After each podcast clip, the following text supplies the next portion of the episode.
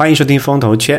呃，这现在我们录音的时间是二月三号哈，然后也是因为延期放假，所以我跟黄海闲的没事儿，我们来录一期节目。我们之前有一期啊，是聊过了一个话题，那个话题还挺受大家关注的，是关于信息过载时代的一个信息修养的问题。关于这个问题呢，其实我们还是有更多的话可以去说，所以这一期继续聊一下这件事情。这个事情呢，也是因为刚好我们最近录音的这段时间也发生了呃新冠状病毒，对吧？是的，在这个过程当中，瑞，我不知道你在过去一段时间这个疫情爆发的过程当中，去刷网上的各种各样的平台啊，包括以微博为首的这样的各种信息平台，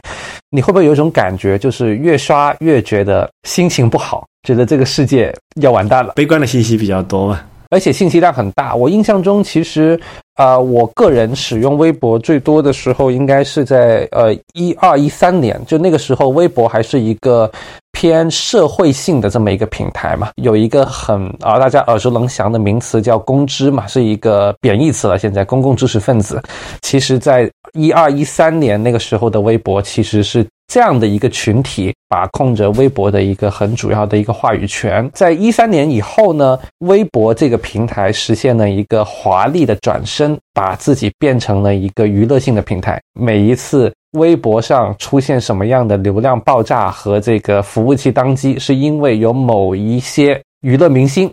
宣布了各种各样的八卦。这个事情是一个非常高明的商业决策，我们可以理解成，因为如果你一直去。呃，维持着在当年的那种偏社会性的这么一个平台的性质的话，其实那可能就没了。一个是可能就没了，第二个是整个平台要变现、要赚钱、收广告也不好收嘛。说实话，其实你因为讨论的太严肃了。当年有一个非常有趣的现象，就是我身边的不少朋友，包括我自己哈，开始用微博用的少了，觉得哎，这个平台好像信息量下降了，或者说，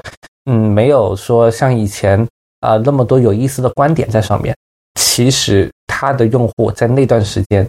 是增长最快的，因为它下沉了，它让所有的啊老百姓，尤其是二三四线的年轻人上到这个平台上，得到了娱乐化的这种信息，然后明星取代了所谓公知，成为这个平台上的最大的这个话语权的把控者，所以这个是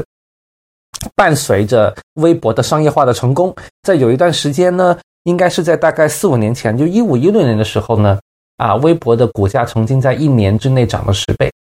啊，这件事情为什么会发生呢？就是因为我们刚刚描述这个大背景，就导致了它的这个变现、广告收入暴涨，在那段时间当中。为什么我会说这么多铺垫呢？是因为啊，直到在大概是两周前开始哈，这个疫情开始爆发的时候，我们重新又，我个人在使用微博就重新找到了这个当年那种。呃，氛围吧，工资又回来了，对吧？对 对对，当年的氛围哈，就这个社会性话题，我们不去评价哈，就反正这个社会性话题成为了整个平台的一个最主流的一个声音。但是你看着看着，你会觉得还是会有点压抑，是因为上面还是有非常多的一些你认为你你不能去改变。那具体我们也不用去说了，因为大家我知道我们的听众肯定也都看到了。但是你会觉得有点呃力不从心，或者说啊你无法改变的一些。啊，一些事情在在在发生，这也引发了我我去想，我们这一期的一个主要的话题，就是说我们如何面对这样的一些过载的信息和如此丰富的这种，无论是正面的、负面的，负面为主了，过载的信息，我们如何保持一个更好的一个一个心态，给啊各位听众分享一些我们的一些小的经验、小的 tricks，就是说你看一个人写某一段信息的时候，你要先在。心里面去对他有一个角色的区分，这是我觉得对我自己比较有用的一个方法哈。第一，你要判断他是属于以下两类人的哪一类。第一类人呢，叫做他是一个传播者。传播者是什么意思呢？就是说啊，他不生产知识，就他不会帮助你啊理解整个肺炎的来龙去脉。他也不会帮助你从这个全传染病的这个专业角度告诉你说，哎，这个机理是什么？我们能传染多少人，对吧？这个危险系数是多大？这类人是做不了这个事情的。但这类人能做什么事情呢？这类人是信息的搬运工，他对社会是有价值的，他能够保证很多信息的公开、透明和准确。就例如说，这个在前线报道的这些记者啊，就好像我们上一期讲这个信息修养那期里面提到，可能呃财新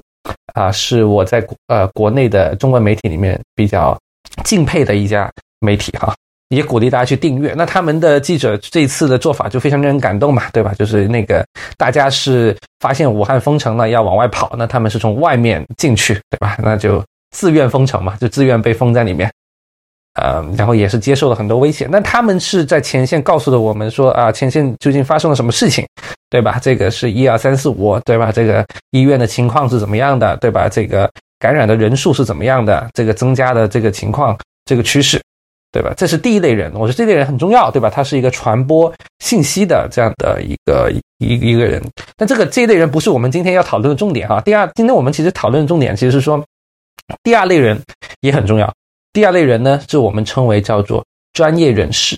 如果我们看这个英文的词的话，英文这个词叫 KOL，KOL 的这个全名叫什么呢？叫 Key Opinion Leader。那你得有 opinion，你才能成为。KOL 对吧？你你是一个传播信息的人，你没有，你不是 KOL，本质上，因为 opinion 不是你的，你只是把这个真实发生的事情告诉大家，这个是很有价值的。但这个事情本身它不是一个 KOL 应该干的事情，它本身 KOL 是要有专业人士专业的能力的。举个很简单的例子，就是说白岩松采访钟南山，那白岩松典型就是一个传播信息的人，他帮助大家去了解到很多。啊，疫情的新闻，对吧？但钟南山才是那个 KOL，他才能够告诉大家说，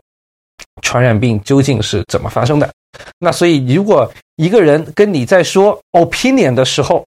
你要先判断这个人是不是有能力成为这个领域的专业人士。如果不是的话，那你就不用听他瞎吹了。这两个角色他不能混淆，就因为有一些想做。传播做得很好的人，他们通常是大 V。就你会发现，大 V 当中，大部分大 V 可能都是属于第一类人。大部分的媒体，对吧？媒体其实它不存在专业性，对吧？媒体它不可能说对传染病学有很深刻的研究，这是不可能的，对吧？然后或者说，呃，微博上我们刚刚描述的，微博发展到一个娱乐化的年代以后，它大部分的大 V 是明星，对吧？明星也不可能是一个，呃，专业人士。那好像这一次。啊，很多明星站出来，以韩红为代表，对吧？大家去收这个捐款，做了很多好事，对吧？他们就在履行一个大 V 的一个影响力的一个呃对社会的价值嘛，对吧？但他们是不能解决这个事情，我们对啊传染的过程啊，它什么时候能结束啊，对吧？它到达了这个顶峰没有啊，对吧？这些事情其实只听专业人士的就可以了，这样你可以去屏蔽掉很多无关的信息。为什么在中国的这个内容平台上，哈，信息的传播有非常多的这种混淆性和杂音，和让大家非常的觉得嗯无所适从呢？中国真正有公信力的，在某一些领域的 KOL 还是太少了。我觉得这个是中国内容平台最大的一个，我个人观点哈，觉得是这个内容平台上一个比较大的一个缺失。知乎在最早期的那么几年中火起来，也就是因为它聚集了大量的这种专业人士，社会热点发生的时候，它很大家可以在找到上面有这个所谓的专家的这个专业意见，而不是说只是呃很多媒体人也好，很刚才讲这个传播者他们的第三方的这个拼凑起来的观点，所以这个我觉得是很有价值的一个东西。怎么实现？怎么能够持续的让这些专业的 KOL 能够呃不断的去稳定的产出内容，专业化的内容？这个我觉得目前还没有看到一个很好的呃解决机制。是的，就我觉得听到这里，可能各位听众就能理解说，我们为什么刚一开始的时候先花了大概几分钟的时间去铺垫了这个微博的发展历程。因为当你发现一个平台需要通过广告来赚钱的时候，一定是去最大化流量。谁的流量能最大，那广告的价值按道理应该也会更大。刚刚说到的两类人当中，哈，一个是就是以传播为自己的一个一个职责的一个人，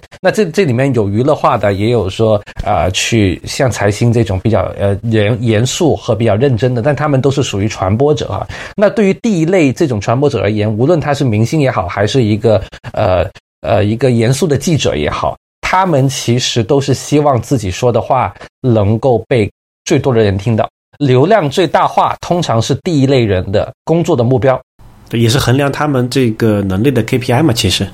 没错，而且他这类人又刚好跟平台需要寻求广告变现的这样的一个目标是不谋而合的，对吧？我去扶持这个杨幂，他能给我带来八千万粉丝。那如果微博平台选择扶持黄海或者 Real，可能 只能把我们扶持到八万就结束了，对吧？就不会再有有更多了，对，是的。所以他一定是要扶持杨幂的，对吧？这个是第一类人的一个这样的一个。天生的一一个性质，还有他们跟平台的这个契合度是在这个地方啊，所以这个是跟商业模式直接相关的。为什么我们谈这个话题？是因为这个话题就是一个商业模式问题，我觉得本质上，对吧？对。那我们来看第二类专业人，第二类人，这类人叫我们称为专业人士，或者说。叫 KOL，那呃，大家且不用管说这个 KOL 这个定义怎么样，我们就定义为有专业人士的人，对吧？就是我们今天讨论的这群人啊，以钟南山为一个典型例子，对吧？除了钟南山以外，还有很多这样的例子，对吧？典型的两类人，老师和这个医生，对吧？医生是非常明显的一类，对吧？在这一次的疫情的事件当中，充当一个非常重要的角色，因为他们才能把很多问题解释清楚，而且他们是真的懂这件事情的。如果没有疫情，会有人有空去每天关注一个这样的人？这个人能够积累到几百万粉丝吗？在一个平台上很难，除非这个人，呃，也不是说没有哈，之前也有很多这个，比如说医生的这种大 V，或者是什么警察的大 V，这种专业人士的大 V，在微博和知乎这些平台上出现过，但零零星星的哈。但他们通常都具备有非常强的这种，要不就写作的能力，或者表演的这个天赋，对吧？但是并就这种个。案的存在并不解决刚刚讲的我们这种整个体系化的对这种专业人士的这个内容产出的一个持续化的保障，我这个是这个是没有实现。那好了，那我们来看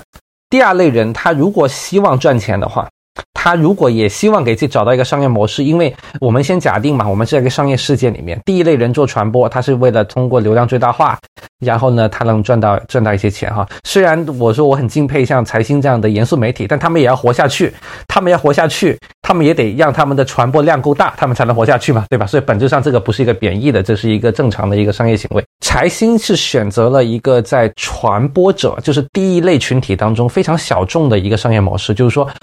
他。不靠这个传播的广度去挣那个广告的钱，他靠他人为的去控制了自己的传播广度，因为他对内容收费了。对内容收费本身直接向用户收费这件事情，是通常是第二类群体的一个商业模式。如果你是一个医生，哪怕你在微博上发言，哪怕你在电台上。接受采访，电视台上露脸，你还是希望更多人来找你看病，对吧？你来提供这个服务，老师就更不用说了。新东方在创业的过程当中，俞敏洪啊、徐小平啊这样的创业者，他们的方式是什么？在全国各地大学里面去做励志演讲，来去给他们自己去带业务。他们的业务不是广告，他们的业务是听他们讲完的那些人。都报名了，成为了他们的学生的这个转化，这个是他们的商业模式。所以，专业人士的商业模式，如果用一句话来概括的话呢，就是说，他直接向受众来收费。这个跟广告有本质的区别哈。广告是我不对受众进行直接收费，但是我这个受。我也不会去清晰定义我的受众是谁，但我一定希望这个数字越多越好，因为只有这样的话呢，我才能够转而的让羊毛出在猪身上，去找到这个广告商来，来去为我的影响力来买单，给我钱，对吧？这个就是微博发展的这个过程。但专业人士的逻辑不一样，专业人士逻辑是说我是不是可以通过我的东西本身。直接向我的客户，无论我是老师也好，医生也好，还是你在某个领域的研究者也好，所以呢，这类人他如果直接向用户收费的话呢，他有两个层面可以理解这个事情。第一个层面，这群人通常传播力都不会太广，所以他可能粉丝会比第一类人少一个维度，哪怕他有一些粉丝哈。第二点，相辅相成的，他在某一个他的用户当中能收上来的钱，也会是数量级的变多。如果说我就是关注一个明星，其实说实话，我可关注可不关注。但如果我关注了一个很专业的医生，那其实他说什么，我是要听的，对吧？基本上，如果我有这个需求的话，在这种程度，在这种情况来看的话，其实你一旦关注了他，其实你跟他发生的这个信任度就会更高，或者说你一旦信任了这个 KOL，你愿意为他的服务进行付费的程度。就会高很多，比一个泛泛的一个大 V 和明星去相比的话，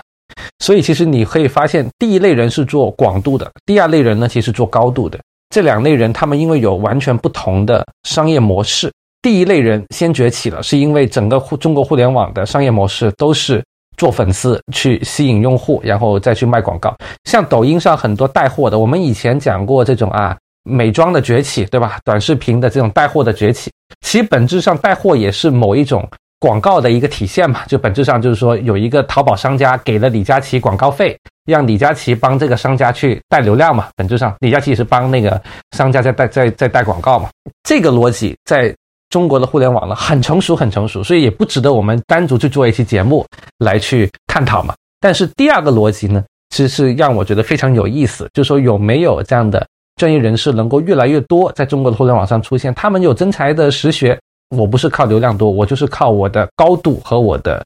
精准度，然后我能在啊互联网的传播平台上，通过输出一些我的专业领域的真知灼见，我能够赚到钱。那你会发现呢，有一个平台，这个平台其实我们之前在节目里面是提过的，它其实对于这种第二类人的承载，其实是。非常好的，而且非常有潜力的这个平台，real，你应该知道我在说哪一个？哔哩哔哩啊，是的，还是哔哩哔哩这个这个公司哈？因为我们之前已经提过很多次了哈，就我们因为最近的几期。包括跟花总的一个对谈的那期，包括我们讲快手的那期，其实都在不断的，甚至包括我们讲消费品的，其实也是在讲这个短视频的变化对于消费品的这个赋能是怎么样的。所以本质上我们一直在探讨这样的一个问题。其实我们今天又是从一个啊内容的发布者的类型去进行一个探讨，就是有一些人他是一个内容发布者，他是属于传播型的人，有一类人他是属于。KOL 或者说专业人士，对吧？这两类人呢，他不是完全的分割的，他可能会有一些重合，对吧？因为你哪怕再专业，你也得有一些传播能力，对吧？但其实他的核心是从他的专业出发的，但有些人的核心是从传播出发的。我们不会把它不是一个非此即彼的关系啊，但是他会总会有一个侧重点，对吧？你是从流量最大化出发的，还是你从你自己对于某一些问题有比较深度的这个了解的这个角度去出发的？B 站为什么会比较适合？第二类人的崛起呢，是因为 B 站的内容形态在中国是唯一一个能把一个较为完整的和相对复杂的一个问题讲清楚的一个内容形态。一分钟以内的视频，像抖音、快手这种一两分钟的视频，甚至十五秒的视频，娱乐性。和传播性一定是很好的，但是它的深度一定是有问题的。我们在前面节目应该也提到过，就是横屏的视频和竖屏的视频的一个本质区别，对吧？竖屏的视频就是你能够看到是一个全屏的状态，在手机上，因为手机是竖着的，所以如果你看一个竖屏的视频的话，在手机上是一个全屏的状态。但如果你看一个横屏的视频的话呢，在手机上是一个比较别扭的状态。呃，如果你在 B 站上看一个视频，它是横屏的话呢，对于你的用户体验来说呢，相对来说就不是那种刺激性特别强的那种用户体验。但如果你要沉下心来的话呢，你就必须把它那个横屏变成全屏，然后你把它横过来，在手机上才能看。这个设计对于 B 站的这个用户体验来说，其实有一点点在人性上是不是特别舒服的一个状态，因为你的视频不是一个。非常自然的一个全屏嘛，但你在抖音上就是，所以抖音上就是刷着刷着，你的爽感是很强。但 B 站它做成横屏有个好处是，电脑是横屏的，电脑上我看一个视频，我就能看一个十分钟的，所以它是先把这个时间长度设定在相对长一些，而且它有可能要放在电脑上播，是有这么一个大前提，所以它才去建这个网站的。那抖音的前提是我根本没有网页版，我就是一个手机的一个工具，所以它从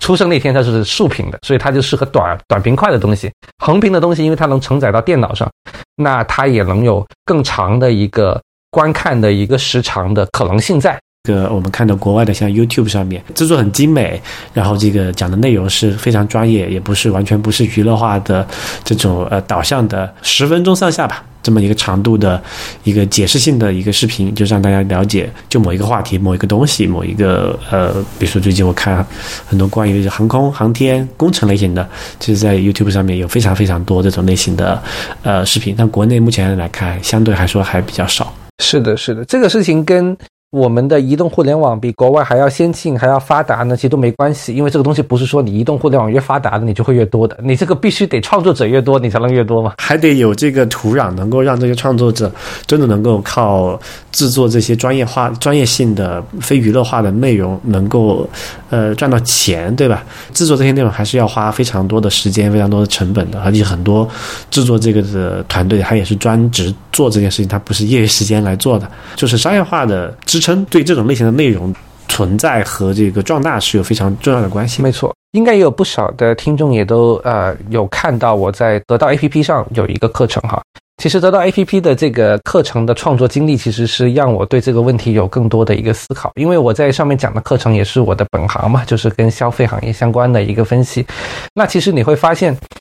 呃，在整个合作的过程当中，我在制作这个过程当中，我就很深刻的体会到，其实传播性。和专业性这两者，它其实是可以很好的被结合在一起。是什么意思呢？就是说，在制作这个课程的过程当中呢，得到会有主编来跟我配合。其实主编他就是对于这个课本身的传播性去负责。那我呢，其实更多还是对他的专业性来负责。如果只有我一个人去讲的话呢，这个事情是很难的。不是说你懂这个专业知识，你就能把这个事情讲好，因为他每一节得到的课程。是都会严格控制在大概八分钟到十二分钟之间，每一节都这么长。然后你是由大概十节、十五节或者二十节来构成一门得到的课程。但你其实会发现，这里面为什么它这样设计，是因为它每一节在十分钟左右，刚好是人的这个呃注意力能集中嘛，对吧？就如果说太长了，其实你在路上走着听的时候呢，你会发现就大家就听不完，对吧？那所以呢，主编。给我的这个任务就是说，你要把这件事情在十分钟左右，把一节有完整性的，因为你既然是一节，你就得有完整性嘛。你在有一节完整性的内容，能够在这个时间的长度当中，能够清楚的表达出来，而且大家听着还不觉得无聊。所以，其实在这个过程当中，我会发现专业性和传播性，其实在很多场合当中，如果能得到一个统一的话。那它的威力就会大很多。就如果我只只只是我会我自己研究的这个领域，但是呢，我没有这个得到的团队帮助我的话，其实我产出来的这个作品，它可能在这个传播性和可读性或者可听性上，它就会弱很多。那对我来说的话，我其实没有这样的一个啊时间或者精力去做这样的事情。所以，如果我要做一些更大众化的内容的话呢，其实就一定要跟这个擅长做这种啊内容形式的。这样的团队去合作，这种 B 站上也好，YouTube 上也好，哈，这种类型的制作者，他应该也是一个小团队在配合做这件事情吧？就是有人来负责这个内容的把控，专业性这个角度来讲，然后有人去负责，比如说做视频啊、呃写稿啊、解说啊，然后做后期啊那些东西，他也肯定也是需要一个呃团队配合嘛，他不一定是一个单人能做下来的事情。是的，是的，是的。但这里面有个悖论：如果你没有做几期火的呢，也没有人愿意去扶持你，跟你形成团队。所以 B 站的难度呢，肯定要比抖音更大。因为你可以这么想嘛，比如就是说，如果你是一个 MCN，MCN 公司，我们大家都知道它是干嘛的，它是去扶持这些 KOL 的。那它其实就是充当了刚刚我描述的这个负责什么。啊，写脚本啊，拍摄啊，做后期啊，上传啊，运营啊，对吧？这这些工作就他做。那可能那个跟他合作的这个呃创作者呢，他就负责专业领域的输出。其实我们会发现，哪怕是抖音上也有不少这样的这种所谓科普大 V 也好，对吧？这种考研大 V 也好，对吧？那这些人其实本质上他讲考研讲科普，对吧？他本质上也是一个领域的专业人士。抖音上呢，其实会比较的。容易一些，对于这种所谓的操盘团队，也就是 MCN 来说，是因为抖音上啊，这个内容它比较短，所以它的难度的个人化，它这个内容的个人化、个性化色彩，其实是比较弱的，就完全可以是这个流水线的写好稿子的。其实那个 KOL 他只需要看一看这个稿，哎，觉得差不多，也没有讲什么事实错误。那个稿可能一般人也能写，他只是负责。这个最后 check 一下啊，那那那就可以播了，因为毕竟也就是一个三十秒到一分钟的，他可能就讲一个知识点，那其实很简单的。和你说的这种 YouTube 上的视频呢，它通常要十分钟左右，十分钟里面的知识量其实挺大的。说实话，大家可能都不知道，我写一个得到的一个呃十分钟左右的一个音频，是一小节一小节的那个得到的一节，可能有时候推敲就要推敲个三四天，因为你得不断写，你要改，你要说，哎，你这个内容的前后顺序是怎么样的？哪些信息要包含进去，哪些不用包含进去？B 站对于创作者本身的能力的要求还是很高的，因为在一开始的时候，你得你得所谓的我们用广东话说，就是你得一脚踢。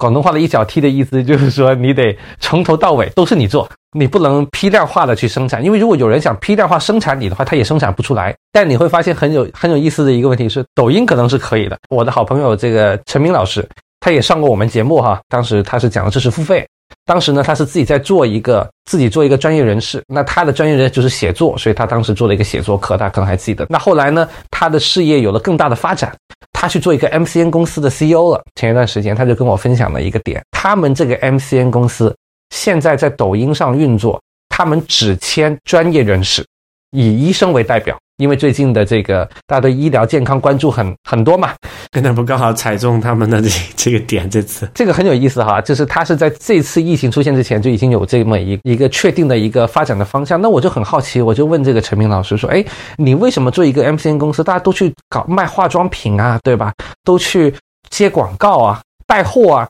哎，你去签一堆医生来做你的这个签约的合作方，来做你的 KOL，你的思路是什么呢？”对吧？为什么你要去选择这么一个垂直的领域？其实从最最的简单，或者说 最最啊诚实的一个角度呢，就是那些能带货的、能接广告的那些坑呢，肯定都被占了。你想嘛，我们这期节目播出的时候是二零一二二年了，我们在去年的节目，一九年的节目就已经分析过。抖音上带货的这个趋势啊，什么化妆品啊，什么这个护肤品啊，大家可能还记得那一期哈，那个都是我们去年做节目就已经分析过很多次的一个问题，而且我们作为投资人都我们知道的东西也都是别的创业者在一线做完之后告诉我们的，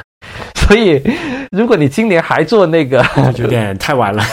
你可以想象这个大餐已经上桌了很长时间了，如果还剩下一两道菜的话，那两道菜也不是最好吃的一两道菜，就大概是这种感觉。但是。啊，陈明老师的这个思路哈，这个跟我刚刚描述这个思路其实是非常像，我们想到一块儿了，就是说，因为我的我的分类是说传播者和专业人士，其实他的分类就是说那些好带货的、好接广告的，其实本质上是一回事儿嘛，对吧？本质上你你大家可以听出来，内在是共通的，反正已经都被做掉了。就你从一个创业者的心态去思考这个问题，他反正被做掉，那我就去做那个还没有很多人做的事情。然后他又恰巧的发现了一个问题，就是，哎，原来很多人刷着刷着抖音，看到一个医生，如果他关注了这个医生的话，他真的会在有需要的时候，他直接就想找那个医生去服务他。他这是，那所以这个引流的作用是很明显的。那个医生肯定他就是某在某个医院工作，他就是一个看病人的，他通过这个方法，他就能接到很多，无论是在线问诊也好，还是线下真的能引流到他所在的医院。变成一个线下的一个真正的一个客户，病人就是客户嘛，本质上效率很高。因为我们刚刚讲到了这个核心的特点，就是说这个医生根本不需要有一百万的粉丝，他需要一百万粉丝吗？他哪怕有一百万粉丝，他也接不过来一百万个。对对对，所以他是不需要的哈。没有你发现，所以这个是一个很大的好处。第一，大家有需求；第二，他也不需要真的是那种像李佳琦一样，真的是能说会道哈，真的是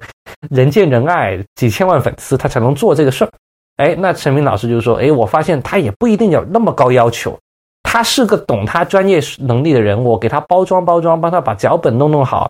然后拍的视频相对来说不要太差，对吧？可看性比较强，对吧？把他的传播的这种能力和这个专业的这个内容结合一下，那批量你就可以签个三百个、五百个医生在这种内容平台上，以以抖音为首的，对吧？” B B 站我们刚刚说 B 站比较难，因为 B 站比较个性化，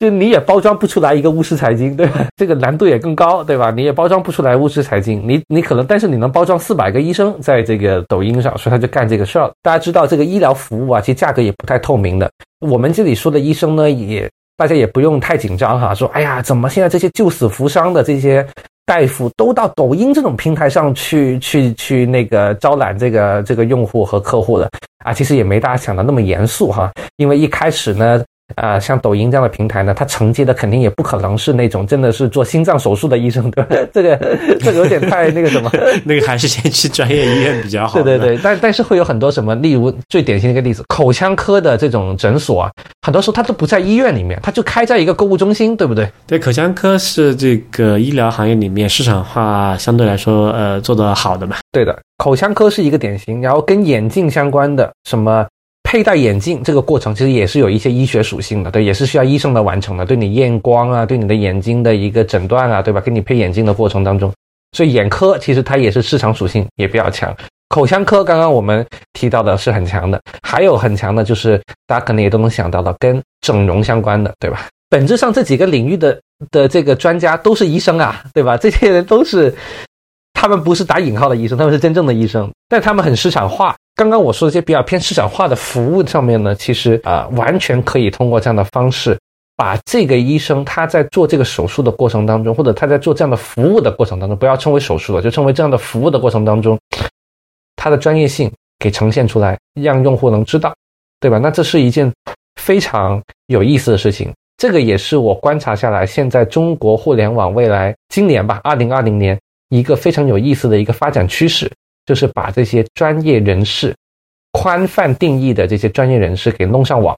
来给大家表现他自己的能力，然后帮助他实现一个接单，然后形成一个商业的闭环。之前有人验证成功过吗？就是大规模的去做这种专业人士的商业变现。刚刚开始，我理解，在这个领域当中呢，就是也分不同的行业，因为我们刚刚也一直强调了，专业人士是打引号的，不是说一定是一个做心脏搭桥的一个医生才叫专业人士哈，也不是说钟南山才叫专业人士哈。除了医生以外，你会发现老师这个领域，它的市场化程度更高。中国的医院大部分还是公立的，这个是主流嘛，在中国对吧？就有少部分的私人，但中国的教育行业其实早就实现了私人经济的大量的发展。对吧？新东方是九五年成立的，上市公司已经很多个了，而且都是民营的，对吧？好未来都已经是一个两百亿美金的公司了，对吧？刚刚 real 你问到说有没有人大部分做成功这个事情，其实你可以理解成，如果这个行业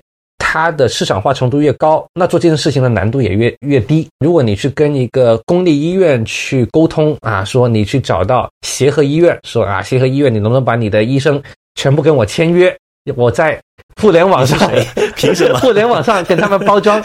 给你协和医院去导流，对吧？协和医院一听人，那是什么鬼嘛？就因为协和导什么流？我我我不导流，我这这个人满为患了，你给我导流有什么用呢？对对对，因为它不是一个市场化，因为资源是垄断在协和医院手里的，因为最好的医生在他手里，他根本不需要这些互联网导流，对吧？对对，国内的好一点的三甲基本上都是这种状态，所以你也不想不要想跟他什么市场化的和指望。是的，但你跟一个任何一个。市场化的教育机构去谈合作，你可能你会相信大家都是在商言商，无非就是说你给他导流，你要分多少钱嘛？如果你真的能导流的话，因为它是一个市场化的机构，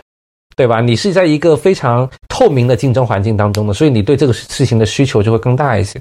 陈明老师就给我讲过一个案例，就是他合作了一个专门去教考研政治的这么一个老师。考研政治，你别看他很偏门啊，有一个这么一个数据，他跟我分享了。通过这个老师的内容，不能叫宣传啊，就是这个通过这个老师的内容产生的交易流水，在去年是两个亿，什么概念呢？这个交易流水，但这个交易流水不是不是所有都是他这个老师自己赚到的钱，它是一个流水的概念，什么意思？就是说这个老师推荐的这个政治课的课本。你去买了这个课本，可能这个课本卖一百块钱，对吧？那老师我不知道他会不会跟这个出版社去对这个课本的销售有一个分成，这个我就没细问了，对吧？哪怕是这样的话，他的流水一年通过这个老师的内容带领他的学生，无论是买他自己的课，还是买某个课本，还是买某个东西，加起来能到两个亿的这么一个一个数字，这个量很很大了呀。他的这个用户基数有多少？应该是一个几百万的这么一个数字。它肯定是比这个明星大 V 就是要小一个数量级的嘛，对吧？李佳琦是几千万嘛，对吧？杨幂是几千万嘛，那你 你很难想象这个考研政治老师有几千万，对吧？他在他这个垂直细分领域能触达的这个市场比例渗透率，应该是已经是比较高的一个水平。没错啊，所以这个老师他值得拿出来说，就是他人家做的好嘛，人家是这个全国这个领域里面现在前三名的一个老师，对，在考研政治这个领域，这个老师他的公司有多少个人呢？他的公司只有两个人，除了他以外还有个助理，就一共两个人。然后这个老师就跟这个陈明的公司进行签约，他是陈明他们是做 MCN 嘛，他们就把这个老师的一些跟内容制作相关的一些杂物，还有一些推广，还有一些对吧？他老师自己没有时间亲自做的事情，就把他们都弄好了，对吧？这个内容的拍摄，那老师就呃专心的去。对于这个考题进行分析，去帮助学生输出他的专业能力。那哎，他是在什么平台上面去？还是在抖音上为主？他也算是有一定的这个平台的红利吧？就在这个上面上，这种类型的应该还是比较稀缺的。他应该说是这类型的会，如果你把平台上面理解成。不同的这种群体的崛起，它是有一个浪潮属性，它是一波一波的，它是一个浪潮一个浪潮的。我们刚刚说的，去年我们做节目讲的这个化妆品带货这个浪潮，我们理解这个浪潮已经打完了，或者说它已经是很成熟的一个浪潮，没有新人什么事儿，对吧？那你现在新一波的浪潮，我给。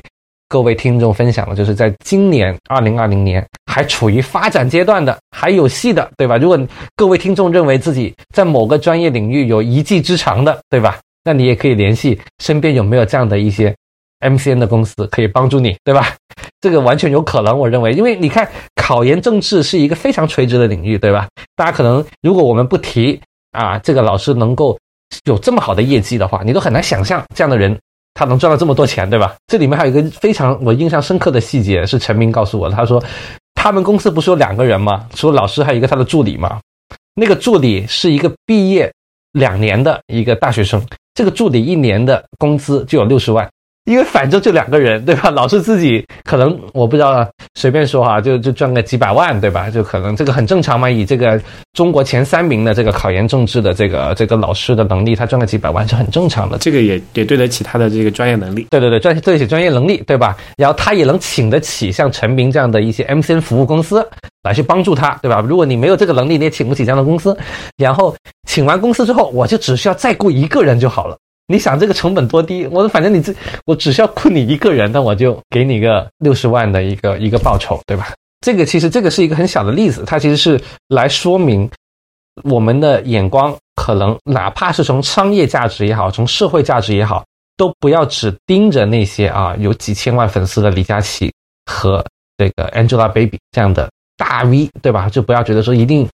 是大 V 接广告那才是赚钱，对吧？考研政治专业人士的这样的输出，在今天这个时代，我觉得也是一个非常好的一一个时代，能够通过别人不知道的专业能力去赚到属于自己的钱。而且，其实就生活中这种并不算特别常用或者常见，比如说考研政治，你说对于我们不考研的人来说根本想不到这个点。但其实生活中这种类型的专业服务，呃，需求还是非常广、非常杂的。我刚刚说的这个务实财经，他选的是这个资本市场不为人知的这样的一些。资本市场的一些故事，来作为他的专业输出。他也不教你炒股，他也不教你什么做什么分析，对吧？即便是在这么一个垂直的领域里面，他还是找了一个非常独独特的这个切入点去去做他的这个内容。但其实还有很多很多这样的切入点，你你如果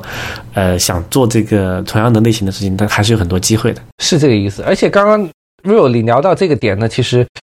非常好的一个关于这个趋势呢。是有一个什么样的一个好处呢？是我们先看上一波趋势啊，就是说这种带货的、这种接广告的这样的这种传播、传播型的这种大 V 啊，你看那个李佳琦，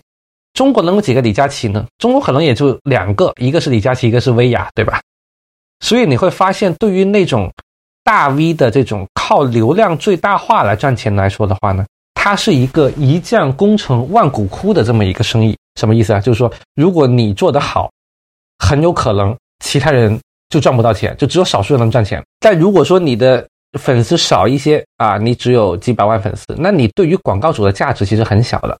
你的带货啊，可能各方面的这个效果也不会那么好。不会有广告主会去找考研政治的头部的这个大 V 来投一个广告吧？这好像也比较奇怪。没错，所以我刚想说的就是这个第二类的这个趋势啊，就这个专业人士这群人呢，他其实头部的独占性。会相对较弱，为什么呢？考研政治可以出几个人，然后这个考研英语也能出几个人，对吧？资本市场的这个密室也能出几个人，就每一个口腔医院也能出几个人，而且你上海的口腔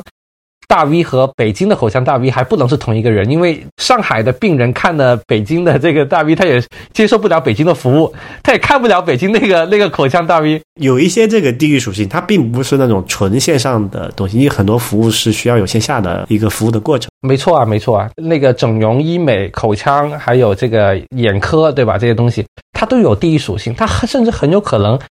每个城市都能出几个在那个领域的一个佼佼者。那他就跟李佳琦那种，就只有所有的化妆品品牌，你都只能找李佳琦去打广告，不然你就没戏，对吧？那跟那种情况呢相比呢，后面这种呢，能获益于此的创作者的数量就会更多。所以这个趋势是能够受惠于更多人，我们就不一定是只是看到哎有一个最厉害的大 V 有几千万粉丝啊，我们就只看他去表现就好了。啊，以后可能不是这样子哈，会变成了在 B 站上，因为 B 站上最多的粉丝的人数的 UP 主，他也不可能有李佳琦和杨幂这样的几千万、上亿的这样的粉丝的人相比是不可能的，很难。但是他们每一个可能也就是百万级别，这个是到头了，百万级别的粉丝的人，他们有很多这样的人。都能赚到自己的钱，这个我觉得就是一个更加良性的一个生态。我相信 YouTube 的生态也是更加类似这样子。而且 YouTube 上你看那些大部分的那种比较火的，也就是可能几百万的呃阅读呃这个观看哈，也其实也够了。所以 Real，哎，你经常用 YouTube，你用 YouTube 上都看什么专业内容？因为 YouTube 上专业内容是很多的，是吧？多样性是非常好的，各种各样的，比方我说吧，比如什么军事啊、科技啊、什么贸呃、什么船舶啊、航空啊、航天啊这种类型的，它每个行业里面，基本上你能想到的那种，只要是大众能够理解的一个东西，它都能找到这个平台上相对来说制作比较精良的这种 YouTube 的这个这个这个不知道他们专业名词叫什么，就是就是制作制作者吧，他放上去内容可以订阅他的这个频道去看。这个，我觉得我们呃，应该国内肯定是就是 B 站跟他最相相似嘛，但是从内容的丰富程度来讲，还是差得非常远的。甚至出现了这么一个状况，就是专门有人从这个 YouTube 上搬运这个 呃这个内容到 B 站上面去。那如果他是这个英文原文，他就做一些这个汉化啊、字幕啊这种之类的，他也可以做得很好。是的，因为毕竟啊，YouTube 不是一个最新的。这几年的一个产物，YouTube 是一个十五年的公司。我印象中，它是一个零零五年还是零六年就成立的一个平台。对，这是 Web，就是最比较早的时候就已经存在了。然后它只是说，因为啊，它它在那个呃 Google 的旗下嘛，它有很多的这个资源的支持，它所以它可能商业化做的相对来说晚一些。但是你现在看到它商业化变现的潜力还是非常厉害的。所以你看哦，我们刚刚说的这些趋势，其实按照 Will 一个你是经常用 YouTube 的这样的一个重度用户的话，其实我们描述的这样的一个趋势和内容的专业化、垂直化的这么一个呃发展的方向。其实是在 YouTube 上已经被验证过一遍了，只是中国在这个事情上落后，所以我们对我们在中国的投资人来说，这个趋势是一个比较新的一个东西。但如果我是一个美国的投资人的话，可能我都不好意思再提这个事情了，因为这个在美国已经是一个很成熟的一个现象了。但这件事情你看啊，中国最最擅长的是什么呢？中国最擅长的是有一个新的模式创新，我们马上就把这个创新运用到十几亿人的这么一个大的一个用户群体当中。所以呢，你会发现，在某些事情上，我们是全国领、全世界领先的。例如说，手机这个事情出现了，在手机上拍视频这种短平快的，你手机上拍视频你也拍不出什么特别丰富和特别有深度的视频嘛，对吧？你就可能拍一个唱歌跳舞的。那这种东西呢，它是因为手机的出现导致了有这么一个契机。我们中国的这个互联网呢，对于这种新的东西的把握呢，是很好的。对吧？是很快的，所以我们这个手机的普及度也是最高的，在全世界这个智能手机，所以抖音能火的很快，也是因为利用了这个智能手机流量成本的下降，对吧？大家都爱在手机上看视频。但你要知道，B 站或者 YouTube 跟这个智能手机的崛起的关系其实没那么大的，它更多还是关注于这个创作者本身有没有能力把这个十分钟左右的能把一个正经的问题给分析清楚。这个事情就不是那些什么手机突然普及了，所以有了这么一个新的一个大的这个潜能爆发了，这不是这样的事情。它更多的是一个细水长流的，有没有这么多有能力去创作出来这些内容的人存在？在这些问题上呢，我们明显是落后于先进的国家的。这个是毫无疑问的。所以我们需要更多的这种专业人士制作的内容，而且是那种深度的制作精良的内容出现啊。这个，然后，呃，希望能够有一家平台，有可能是 B 站，也可能是其他新冒起的一个平台，能够支撑起这样一种商业模式，能让那个过程能够良性的互动下去，就呃，能够产出更多的优秀的内容，而不是大家都只是在刷一些非常无聊的这个呃娱乐化的消息。其实我们最后可以再说一句：如果我们风投圈，我们两个人有内容、有这个视频制作能力的话呢，其实也可以把这个呃我们讨论的很多内容也制作成视频，这是一个有可能的。但就是因为我们的能力有限，对吧？这个制作视频还是一个 相对专业的一个事情。是做音频的已经很很很吃力了，对不对？做音频呢，就是也勉强能做，那是因为这个是啊。也不得不承认了，这个音频的制作的门槛还是比视频低不少哈，跟视频比还是差很远了。所以，我们虽然做一个音频节目哈，但但我们在节目里面从来没有讨论过什么音频行业、播客行业，因为我觉得这种行业，我们这种行业不太值得讨论。我觉得 视频行业还是一个很有意思的一个一个事情。所以，我们也希望说啊，去年做了这个三十三期的这个信息修养这一期。那我们这一期其实是在今年二零二零年，对于这个话题有了更深度的一个进一步的一个推敲和分享。我们也希望，如果到明年我们再做这个系列的一个另外一期节目的时候呢，我们就可以回答刚刚 Will 你提出来这个问题：究竟用专业人士在一个商业闭环当中，有没有公司能够跑通？比较成规模的一个商业闭环哈，因为小型的尝试啊，像陈明这样的公司很多，现在都在尝试，对吧？但谁能跑出来，谁能跑大？这个希望我们如果下一期在明年在讨论这个话题的时候，能给出一个明确的答案。我们也能看到，就 B 站到底会不会是这个冒出来的那个黑马嘛？B 站是平台侧，但是还有经纪公司这一侧。我不知道 Real 你有没有听过，美国有家经纪公司叫 CAA，这家。公司很有意思，我以前也不知道，我是最近才知道这家公司。这公司是干嘛的呢？它是把美国的专业人士签经纪约签到最大的一个公司，好像 NBA 的明星，甚至 Elon Musk，就是这个特斯拉的 CEO，这个公司都跑过去去找这个马斯克说：“我想把你签下来作为我们的签约的客户。”这个真的是太专业了，所以他就会把每一个领域里面。他认为最强的专业人士签到他的平台上，我就不管你是本来是干嘛，只要你在那个领域你是最专业的，我把你签过来，然后我就跟你一起去开发你的内容，哈，去包装你的专业能力，一起去进行分成。这是一个在美国已经出现了一家顶级的经纪公司的一个商业闭环，也是你刚刚问的那个问题。在中国如果有这样的公司能跑出来的话，也是一个非常好的一个验证。在未来我们可以拭目以待。呃，其实美国还有一个挺有意思的这个网站，叫做 Patron，然后它的模式我觉得也比较特别，我们可以展开出来讨论一下。正好我们这一期聊的是给呃专业化的创作者怎么样去找到他们的商业模式。要刚刚我们也都分享了，其实对于创专业的创作者而言的话，广告通常不是他们去变现的一个重要的手段。其实这件事情在你刚刚提到的这个美国的这家叫做 Patreon 的公司里面，其实是已经体现的非常好了。这家公司我可以先简单介绍一下它是干嘛的，可能很多国内咱们的听众都不一定有听说过。这是一家一三年就已经创立的公司，它在一九年的时候呢，已经得到了六千万美元的 D 轮融资，估值在五亿美元左右。用一句话来概括的话呢，这是一个为创作者去变现的一个赋能工具。好，所以注意啊，这是一个工具。那它本质上呢，是给到这些创作者们，例如说游戏的开发者啊，音乐的创作者。动漫的创作者，甚至是像我跟 Real 你一样的做播客的这样的创作者，他可以通过 Patreon 这个网站来实现各种各样的会员制的变现方式。它的主要变现方式就是直接向用户收这个会员费、各种赞助费嘛。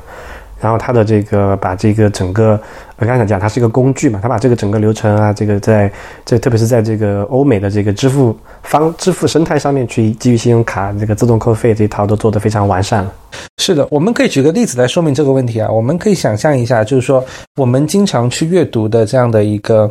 呃科技博客。就是美国的这个 Ben Thompson，对吧？这是我跟 Rio 你都经常阅读的一个非常厉害的一个科技博主嘛。其实，在美国有很多这种独立的创作者，他们其实就把文章更新在自己的网站上去获客。那他们获客之后，他们总要变现嘛。那反正创作这样的一些长文，其实还是挺耗时耗力的，所以它也不可能都是免费的。像我们阅读的这个 Ben Thompson 而言的话，它除了免费的长文以外，它还有一个所谓的会员通信，也就是一个 newsletter，每周呃每天一篇，它是没错。这每周一每天一篇的话，我没有订阅啊，所以我也没有看到它具体内容。但这个内容是要收费的，它的收费好像是每年一百美元。在这样的一个呃商业模式当中的话，像 Ben Thompson 这样的创作者，他一定会需要一套工具去管理他这个收费。首先，这个工具要首先实现什么样的功能呢？起码可以按月进行一个常规的扣费，甚至他要做一个类似会员的讨论的板块，像我们用的知识星球啊，或者说他还有一些跟呃会员之间进行互动。啊，还有发送批量的这样的 newsletter，各种各样涉及到跟这个会员费相关的商业模式的一些工具，去赋能给这样的一个啊创作者。那对于 Patreon 而言的话，其实它不需要创作者一定要把内容都发到自己的网站上，所以你可以理解成它不是一个内容性的一个 to C 的一个平台，它本质上是一个 to B 的一个 SaaS。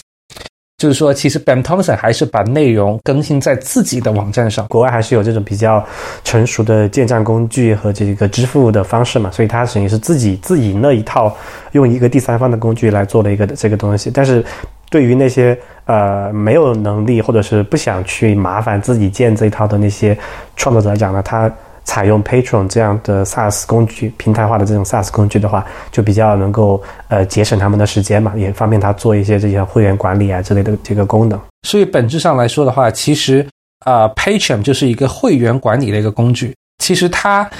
给创作者去使用的话啊，会有六种不同的一个啊付费的一个场景。所谓的场景的意思就是说，究竟我成为你这个创作者的会员，作为一个付费的用户。我究竟能得到什么东西？其实关于这个问题，也是它商业模式非常核心的一个问题。其实 Patreon 官方是有给过创作者一些建议的，一共有六个种类，他认为创作者可以利用它的。第一个种类呢，就是我们在中国的知识星球里面使用的这样的一个方式，这个 Patreon 称为一个社区的一个商业模型，就是说会员付费是加入了一个专有的一个社区，能够看到。在这个社区里面提出来的一些啊专属的活动也好啊，福利也好啊，对吧？这个社区是只是属于会员的，这是第一类。在中国的话，对应的商业模式就是知识星球。第二类的商业模式是什么呢？是所谓的叫做一个课程的模型。这个在中国对应的呢，肯定大家也都很熟悉的，就像得到这样的一些啊 APP，什么意思啊？就是会员付费之后，能够专属的上到这个 KOL。给到会员的一些课程是付费的，对吧？这是第二类 Patreon 上面可以做的商业模式。好像我们也知道，在知识付费当中也有像小儿通这样的专门做知识付费的 SaaS 的公司。其实他做的事情在国外就是被这个 Patreon 所覆盖了。第三类的啊商业模式在 Patreon 上呢，叫所谓的专有类内容。如果我们风投圈采取这么一个方法，就是说我们的更新。在会员当中，可以比非会员提前一周能够听到。这个我们之前尝试过，对吧？在应该是前年的时候，我们前年的那个小的尝试啊，更多是把内容专属于那个会员本身的，就非会员听不了这样的内容。后来我们觉得这个有点可惜，对吧？其实还是先有一个大家都能听到的一个内容的基础。后面再做一些专有性的东西，可能这个可能会更合理一些，所以我们后面调过来了。其实我觉得是更像现在的像中国的视频网站，就例如说腾讯视频和优酷，他们会给很多 VIP 提前观看，付费用户可以先看三集，对吧？没错没错。然后最近不是还出了一个笑话吗？就是有一个 VVIP，对吧？你在会员的基础上，你要再付费。你才能比其他的会员还要更早能看到，再多看三集。所以呢，这个也是在 Patreon 上面可以帮助创作者去实现的一个商业模式啊。本质上它是充当一个工具的功能啊。第三个模式叫我们说的专属内容哈。第四个模式是叫什么呢？纯粹的打赏。你如果付费了之后，你能够得到一些专属的一些贺卡呀，或者说你能够跟创作者有更多深度的沟通和交流啊。例如说，你能见到他，跟他聊天，对吧？你能参加他举行的这样的粉丝的专属的见面会，对吧？这其实也是一个第四种的商业模式。其实，在国内其实也有类似的，我发现就有点像在行这样的一个商业模式，就是你可以跟。你喜欢的这个 KOL，当然在行并没有像 Patreon 一样的这种粉丝的基础哈，所以在行是完全就搭了一个偏交易的一个平台啊。但是呢，对于 Patreon 来说，它本质上是帮助已经有粉丝基础的这样的创作者去实现这样的一个功能哈。然后第五个啊模式就是所谓的我们认为最典型的一个叫做打赏的模式，就是说也别管。你真的要从创作者身上获得什么样真正的回报？反正就是你爱打赏多少就打赏多少，对吧？这个其实也是很有意思的一个方法，而且它这个有一些这种荣誉性的这种这种级别哈，但是这种通常中你不会获得额外的一些什么内容也好，就可能更更多的是一个纯精神支持吧，纯精神支持，对，其实就是为爱发电，对吧？这也是我们在中国经经常听到的一个在二次元的圈子里面很常见的一个说法哈。然后最后的一个模型就是创作者给这个粉丝提供某一种他已经定义好的一种服务的方法。如果你给创作者付费的话，创作者就会给你提供这样的一个服务啊。例如说，这个呃，如果这个创作者是一个画画的一个高手，其实他就可以提供一种服务，就是说我可以给你画一个肖像画，定制的肖像画。你把你自己的生活照发给我，然后呢，我就用我的这个。呃，高超的这样的一个绘画技术，把一个人像画给画出来，把它寄给你，这个是一个专属的服务哈，听起来我觉得还挺酷炫的。但这个就是交易量上是有限制的，因为它毕竟受到这个产能的限制嘛。是的，没错。所以这个可能通常是比较高客单价一点的一些服务，这属于是最后的一种啊商业模式。如果你觉不觉得这里面很有意思的一个问题是，Patreon 在美国是一个 SaaS 化的一个开放性的工具，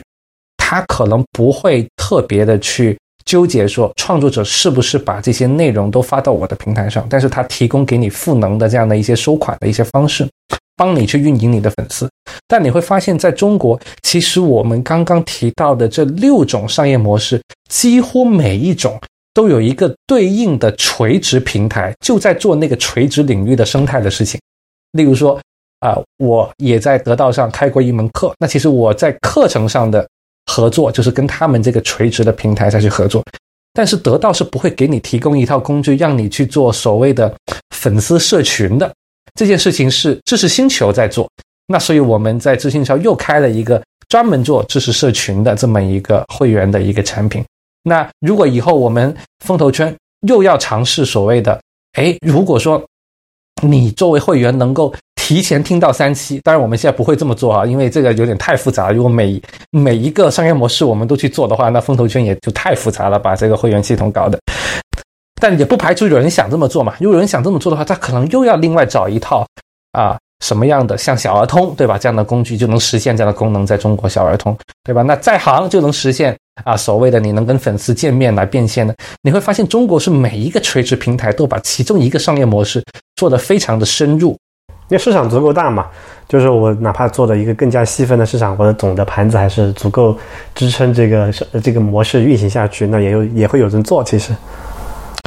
那会不会你觉得我有个感觉，是不是美国的生态会比较开放一些？因为你看美国的很多创作者，他其实通常不会依附于某一个平台。例如我我们刚刚提到这个 Ben Thompson，对吧？我们在财经和科技领域关注的一这样的一些 KOL，他们都是建立在自己的。Open Web 就是说自己的网站上，或者说 email 的这个 newsletter，其实网站和 email 它就是一个非常开放式的一个平台，它不属于任何一家商业公司。对，这是一方面，它美国还是有更比我们保留的更好的这个，就是就是就是什么互联网的那些精神嘛，Web 的那些呃存在，网站啊什么，在国内就我们之前也也讨论过，个人网站不存在了啊，但是。呃，另外一方面，我觉得是在像美国一些一些平台，它的那个政策相对来说也是比较呃宽松的。比如说，典型是这个 YouTube，我们看到很多上面的这个所谓的 YouTube 的博主啊，他也会在这个他的这个视频的下面，呃，放这个连接，引导用户去 Patreon 上给他付费。因为 You YouTube 上一般是按那个点击广告分成嘛，这个模式。他一般不会在 YouTube 上做这个。呃，排他性的内容，或者是这个就是特殊呃，因为那个是公开可以看到的嘛，也没没没有办法做这个 exclusive 这些事情。但是他会把用户，就是 YouTube 它等于是它的一个获客渠道。那除了拿 YouTube 的广告分成之外，他还会去给这个把 YouTube 的这个免费的这些呃呃粉丝导到他的 Patreon 上，成为他的一个付费的一个粉丝。然后这个像 YouTube 这种平台对这种行为，呃，至少在目前来看是没有采取任何这个。呃，禁止的措施的，是的，我们其实，在不同期的节目里面都反复提到过，中美互联网之间一个很大的区别是，中国的平台与平台之间是泾渭分明的，经常是不互通的，而且如果你把粉丝导走的话，对于平台来说是一个大忌。就假设说我把我的公众号的粉丝，如果我要导出来，导给我自己的话，其实我是没有办法导的，因为这个粉丝是在微信的平台上的，对吧？但是在美国的话，其实，YouTube 对于这种明目张胆的把粉丝从自己的网站上导到 Patreon 上的这样的一个做法，目前来看还没有太多的这样的一个干涉。对，所以就这里面这个问题，我觉得很有意思啊。就是说，刚才我们特特特别提到，像像 Patron 这个东西，它是一个工具，然后这个 YouTube 它是一个平台。我们其实默认的都有一个点啊，就是说在平台上，一般而言，我们认为这个平台的用户是平台的，对吧？创作者的粉丝是他自己的，所以这里面就是这个界限，其实我觉得在大家在心态上还是不太一样的。所以我觉得在中国很多平台上，反而就是说，像刚刚也讲，像这个微信也是一样的，你不可能说把你的公众号的粉丝在呃直接通过这个微信提供一个什么工具给你导到别的地方去，这是不现实的。你得自己拼了命的在这个公众号的文章里面说然后，你要在其他平台什么什么关注我，对不对吧？这个就这个他没有办法从技术上来限制你嘛，但是就是说。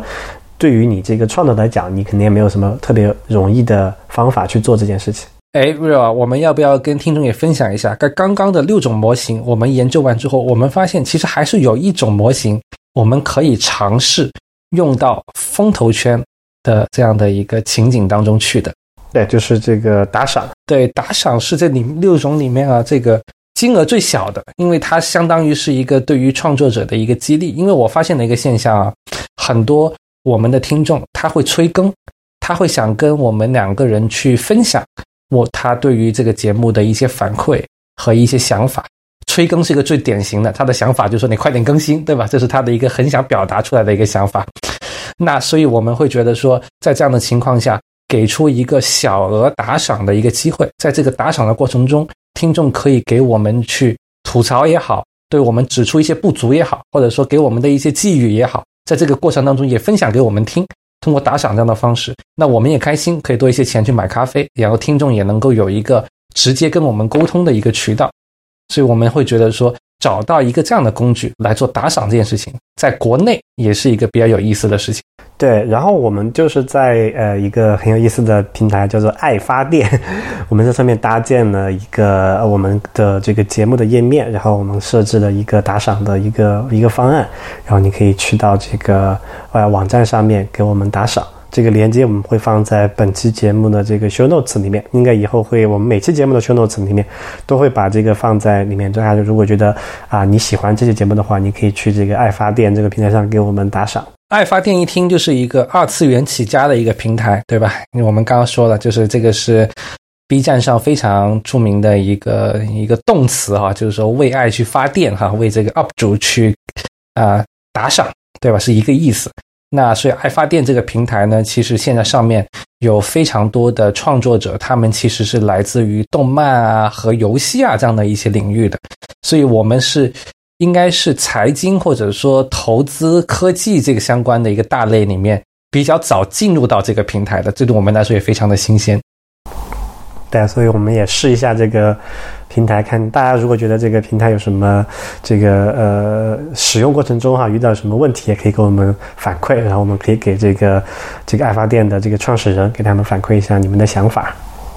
爱发电的团队也跟我们说了，其实他们也是观察了很长时间。Patreon 在美国的生态啊蓬勃的在发展，所以他们也想在中国去做一个类似的这么一个平台出来。但我们刚刚也说了，中国的啊，困难肯定也还是存在的。就是最大的困难就是我们刚刚说的，各个垂直化的，又想把工具做了，又想把用户占了，又想把这个变现都做了的垂直平台，在中国呢，通常来说都是啊，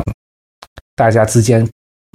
不会是开放出来自己的生态给其他人去分享的。所以像 p a t r o n 一样，横向的把所有商业模式都能做。做成一个工具去赋能所有人的这样的一个平台，在中国呢是相当难做的。但是爱发电这个团队非常有闯劲，那反正他们先从他们最擅长的这样的一个领域已经切进去了，就是说这个跟二次元相关的领域。那他们未来也会扩张他们的这样的一个服务的一个生态。那我们风投圈啊，就是作为一个。第一批吃螃蟹的这个非二次元的，跟他们去进行一个合作。如果各各位在用的过程当中发发现什么爱发电的一些流程上的问题啊，或者说建议，也可以跟我们反馈，我们会跟他们那边的团队来去第一时间的一个对接。我觉得另外可能一个就是中美刚刚除了在这个就是竞争格局上面有比较显著的差异之外，在这个基础设施，特别是这个支付的基础设施上面，我觉得还是有非常大的差异的。所以我觉得也要看看这个事情能不能够在中国跑得通。因为其实你刚才提到这个 Patron 的六种模式，其中有好几种都依赖于一个叫做呃订阅付费的这么一个概念。什么意思呢？就是说呃你作为这个创作者的这么一个呃一个一个粉丝也好，一个支持的这个赞助的人也好，你可以说我用一个呃，在一个固定周期里，比如说一年，或者是半年，或者是长再长三年为单位，你固定按一个一个节奏给这个创作者去支付这个费用，不管是打赏也好，还是说订阅这个会员也好，对吧？但是这个是它可以做，是因为在美国这个线上支付，它有依赖于这个信用卡这个这个体系，它有这种啊叫做呃叫做 recurring revenue，就是持续扣费的这么一个机制。但是在移动支付非常发达的中国，反而这件事情是变得是非常呃困难，几乎不可能，对吧？就是说你作为一个公司，你是没有办法用支付宝也好啊，微信支付也好，你不可能说你每个月从呃这个这个粉丝里面。呃，扣一一定数量的钱，对吧？就哪怕他个人同意，都没有这种工具给到你啊。其实是有的，但是因为这个门槛实在是太高，以至于基本上不可能申请得到。这个时候的话，你作为一个想要利用这种连续呃，叫做周期性付费的做订阅制的这种呃平台的话，你就会在支付这个事情上卡住。刚刚听你讲的时候，我回想了一下，我现在在互联网上唯一的能够每个月不需要操作，能够自动能扣我的费的，只有 iCloud。我买了 iCloud 的那个额外的空间，在我的手机上。那个因为走的是 Apple Pay，对，那个是走信用卡流程的嘛？是的，所有在微信和支付宝上进行交易的这样的场景是支。支付宝和微信这两家公司，他们对于这样的一个技术非常的谨慎，因为你知道，在中国会有比较多的这种金融诈骗相关的风险，这是我猜测。所以他们为了安全的考虑，是很谨慎的，不把这样的接口开放给各种的第三方的商家。这个从某种程度上，我认为也是可以理解的。但反正造成的一个结果就是，如果你想实现所谓的会员按月也好、按季度也好的一个自动扣费，这件事情在中国是。比较难实现的，所以在美国的 Patreon，它在收入层面其实很像一个 SaaS 公司，因为都是有 recurring 的这样的一个收入，每个月是可以自动去扣费的。那对于创作者也好，对于平台的这个 Patreon 的这个 SaaS 也好，他们就会把商业模式跑得非常的顺。那你在中国，哪怕现在我们用的这个爱发电的平台，它是不支持每个月的。啊，自动的这个扣费的，因为我们刚刚分享的那样的原因，所以我也很好奇哈，就是说这种像 Patron 这种大部分采用订阅制这种周期性付费的模式，在没有这个支付基础设施的情况下，如何在中国能够做得大，或者是做的这个流行起来，这个事情我觉得是值得很多人去尝试的。是的，如果对这个问题感兴趣的各位，也可以去爱发电的网站上自己研究一下，在给我们打赏的过程中，你就对这个问题肯定会有更深刻的理解哈。好，那今天我们节目先到这里。呃，如果你喜欢我们的节目，也欢迎你加入我们开设在知识星球的讨论组。加入的方式，请看本期节目的详情连接。我们下期节目再见。